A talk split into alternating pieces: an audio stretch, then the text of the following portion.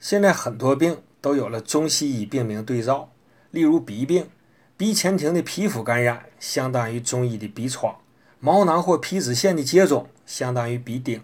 中医说的鼻高约等于西医说的萎缩性鼻炎。通过对照，你不难发现，古人起病名既简练又形象，还包含特异症状。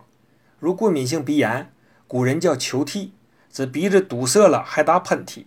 鼻渊指鼻窦发炎了，流出的浊涕如泉下渗，量多不止。让人神奇的是，古人怎能知道鼻窦像深渊似的？更令人感慨的是，临床疗效，西医常用穿刺、抽脓、再注射抗生素的办法才能控制的鼻窦炎，而古人用口服药即可收效。如古方加味而成的鼻渊通窍颗粒，经六十六例鼻窦炎患者测试，总有效率达到了百分之九十二点。四二。